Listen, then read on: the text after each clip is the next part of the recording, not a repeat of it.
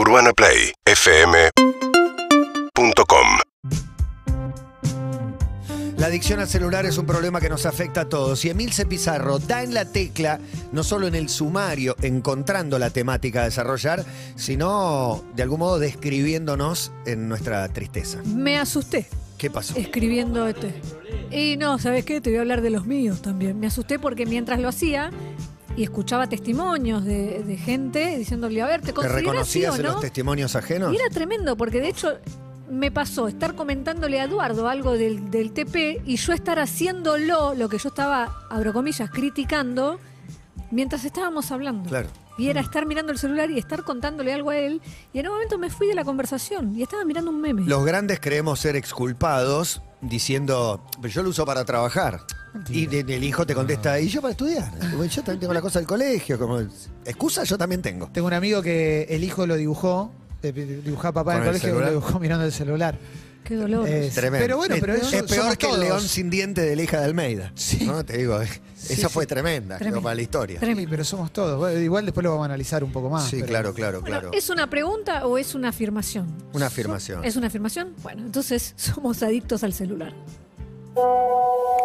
Buen día, grupo. Una nueva semana en esto que tanto nos cuesta. ¿Qué tal estuvieron? un semáforo y agarro el teléfono. Bueno, de, de a poco. ¿Vos? Y era tener un ratito libre mientras se mandaba un archivo para actualizar en la, en el del programa de, de facturación, agarraba y prendía y, y lo que iba a ser una o dos stories se transformaban en dos minutos viendo el teléfono. Bueno, podemos rescatar que no dejaste de trabajar porque fue mientras el archivo se mandaba. Hernán, Desde hace un tiempo, cuando me baño, me llevo el celular a la ducha y veo alguna serie o pongo videos en YouTube. somos adictos al celular. Cuando uno empieza a usar una aplicación y se queda ahí enganchado, no es que no tiene fuerza de voluntad o que es tonto y no puede salir de ahí. Tiene que ver con cómo están construidas esas aplicaciones. Martina Rúa es periodista especializada en innovación, tecnología y productividad. Junto a Pablo Fernández, escribió Cómo domar tus pantallas. Muchos de los ingenieros que hacen las aplicaciones que utilizamos todos los días han estudiado en la Universidad de Stanford, han pasado allí por un laboratorio de persuasión En el Laboratorio de Tecnología Persuasiva de la Universidad de Stanford, en Estados Unidos, estudiaron nuestro comportamiento.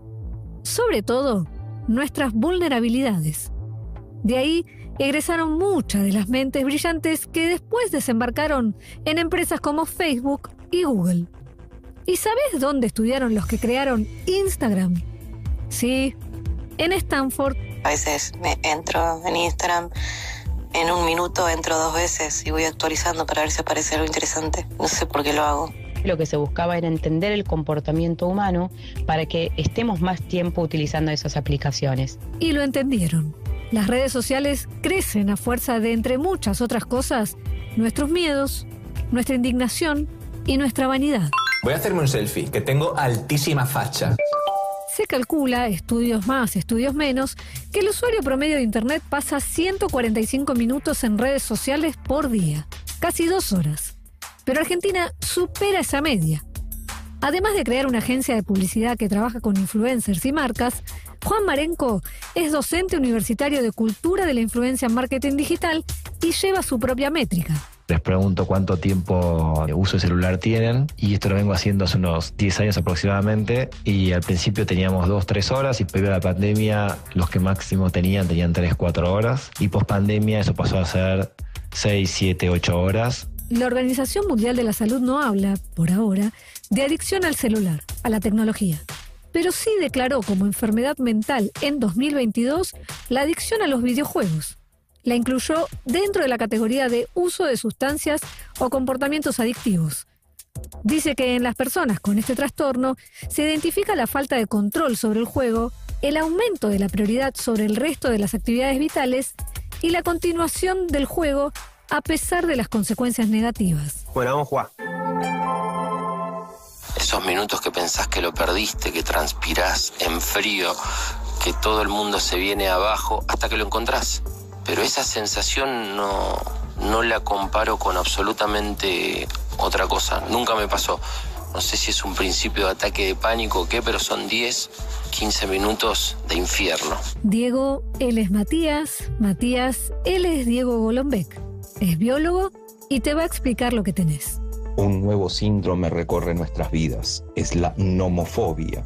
El miedo a no tener el celular, a perderlo, estar incomunicado a Internet. Y nos pasa a todos. De hecho, es una sensación física.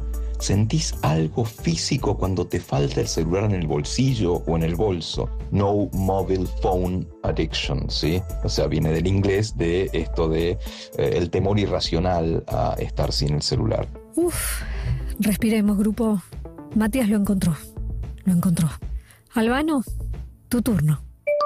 Lo que me pasó una vez fue llevar a mi hijo a su partido de futsal, siete años tiene, y estaba ahí mm, sentado en, esas sillitas de plástico, de ratos miraba el partido, pero estaba mirando, boludeando con el teléfono. Y cuando termina el partido, mi hijo me dice, ¿viste el gol que, que hice? ¿Viste el golazo que hice? Y yo no me había ni enterado. Después un padre mandó al grupo de, de, de la escuelita y lo pude ver. Pero ahí me di cuenta que era imbécil con el teléfono en la mano. ¿Qué es lo último que ves al acostarte? Y lo primero, al despertar, no te mientas. No es tu pareja. La mayoría de nosotros respondimos lo mismo. De hecho, nosotros en nuestros estudios de sueño y cronobiológicos estamos empezando a usar el uso del celular como un proxy, como un registro, como una medida de si la persona está despierta o dormida. Tan importante es esto. Laura Jurkowski, directora de Reconectarse, un centro especializado en problemas del mal uso de las pantallas, suma un dato.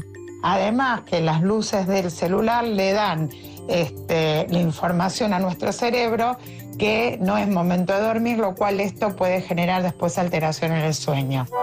Estrategias para dejarlo.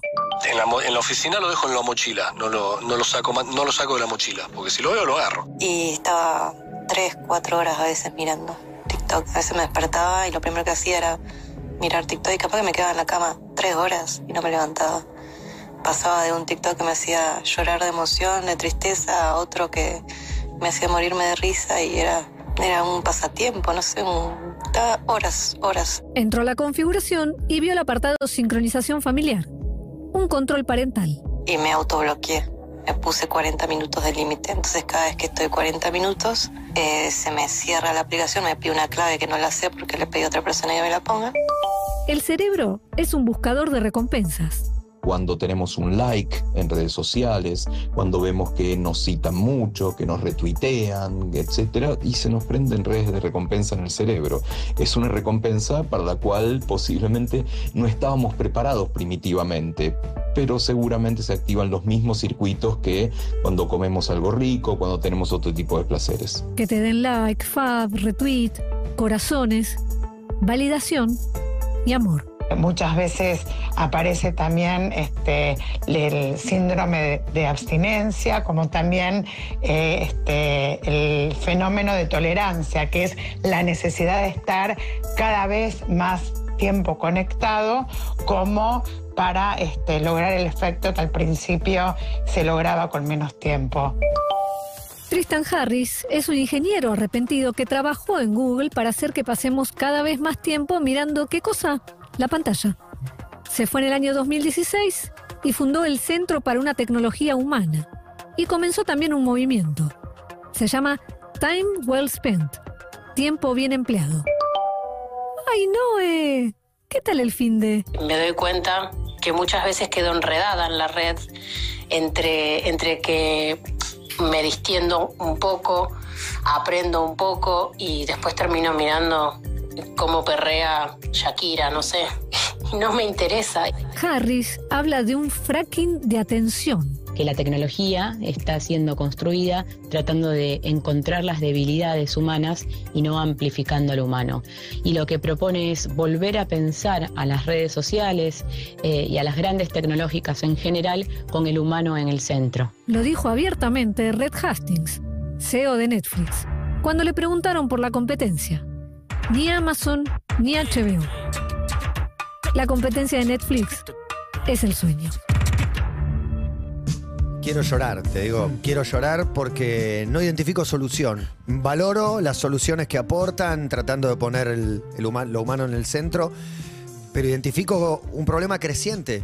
Incluso, no solo el tiempo que te quita, seis horas, no sé, el otro día me dijo, subiste a seis horas, no sé cuánto, sino en qué momento es ese tiempo a mordiscones, en los ratitos libres, cada vez que vas al baño, tenés un, tengo, hoy dije, voy a terapia, no hay media, son las 9 y 5, tengo un ratito de teléfono, 9 y 35 volví a levantar, volví a buscar la hora y me pasó, y creo que hay algo que, no, no me voy a hacer el tonto y quitarme la responsabilidad, pero creo que contribuye mucho la adicción al celular.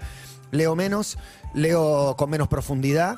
Digo, entre, entre ver un programa de tele, seguir TikToks, ver Instagram o leer un libro, creo que todos estamos de acuerdo en qué cosa te forma, te sirve, te da idioma, lenguaje, te da profundidad. Sin embargo, no estamos presos, no, no, no podemos reaccionar. Bueno, vivimos en una época en la cual el mayor commodity para un gobierno o una empresa que, que maneje, que, que sea grande, son los datos. La mejor manera de tener nuestros datos hoy por hoy dentro del celular es a través de las redes sociales. Digo, más allá de cualquier tipo de aplicación que te lo pida de, de- de movida, sobre la cual después salgamos en Twitter a decir, nos están pidiendo los datos, pero nosotros cuando hablamos de datos no estamos hablando solamente de dónde vivimos, a- No, eh, hábito, Sí, comportamiento, hábito, comportamiento. defectos. ¿Qué te hace sentir bien y qué te hace sentir mal? Porque si pensás en, en qué aplicaciones, en qué red social usamos, eh, lo primero que pienso, más que nada, es en Instagram y en Twitter. En Twitter está esta cuestión de la recompensa.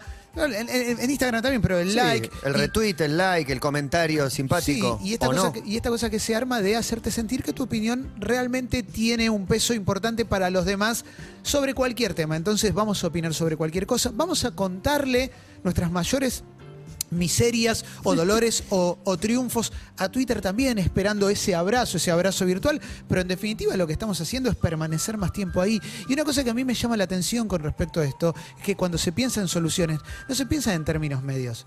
Se piensa en no. Pensaba dejó- lo mismo. claro, se no es celular campo, sí o no. Claro, no. Claro. No es No. celular sí o no. Es convivamos con algo que está todo, lo necesitamos, pero moderadamente. Le pregunté justamente por eso, porque veía como muchas investigaciones sobre detox y no, no- no es una solución, porque eh, muchos comentaron que se hace muy difícil. Por otro lado, eh, necesitas el teléfono, realmente tiene herramientas que te facilitan la vida. Lo quiero usar menos horas. Pienso, no sé, por ejemplo. Menos horas. Claro, pero pienso el home banking.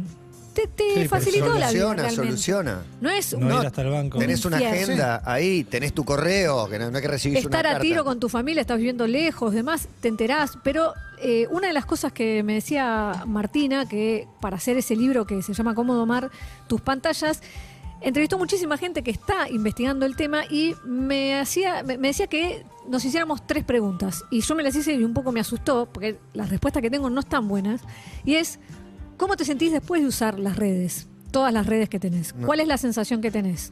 Si tenés sentimientos negativos o te sentís que te aportó algo, que estás más cerca de algo que querías. ¿Qué tan capacitada estás para usar esas redes? ¿Conoces el algoritmo? ¿Cómo funciona? ¿Qué estás dando vos? ¿Qué te estás dando?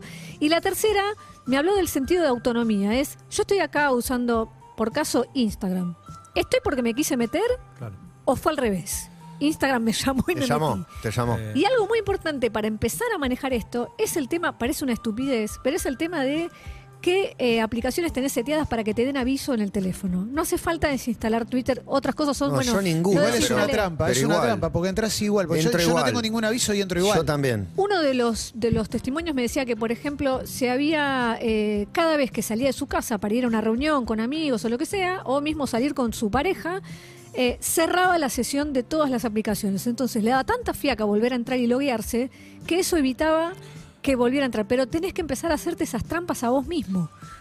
Sí, Es yo, desesperante. yo traigo testimonio en primera persona porque realmente me preocupa mi relación con el celular, sobre todo desde que soy padre y que tengo una relación con mi hijo y el celular está en el medio, porque, por ejemplo, no sé, quiere escuchar música y el celular es una herramienta para eso, pero ya incluye también mirar o no la pantalla. Y me he encontrado en situaciones donde dije, no vamos a mirar la pantalla, no vamos a usar el celular, y automáticamente a los 30 segundos al minuto, ver que yo estoy mirando la pantalla. O sea, como. Y no lo registré, como cuando tiene uno una adicción, un Es problema una con, adicción. con las harinas, viste que decís, hoy no voy a comer medialunas, ¿eh? y al rato tenés una medialuna en la mano por la mitad, y decís, ¿cómo llegué a este momento que si yo era consciente que hoy no la iba a agarrar y ya no lo registré?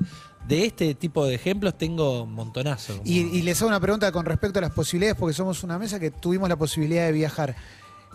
¿cómo hacen cuando viajan? Porque yo ahora que, que fui a Barcelona, eh, no, no compré un chip. Y no me cambió la vida. ¿eh? Solo cuando estabas Solo conectado a cuando estaba en el hotel. Solo en el hotel lo usaba.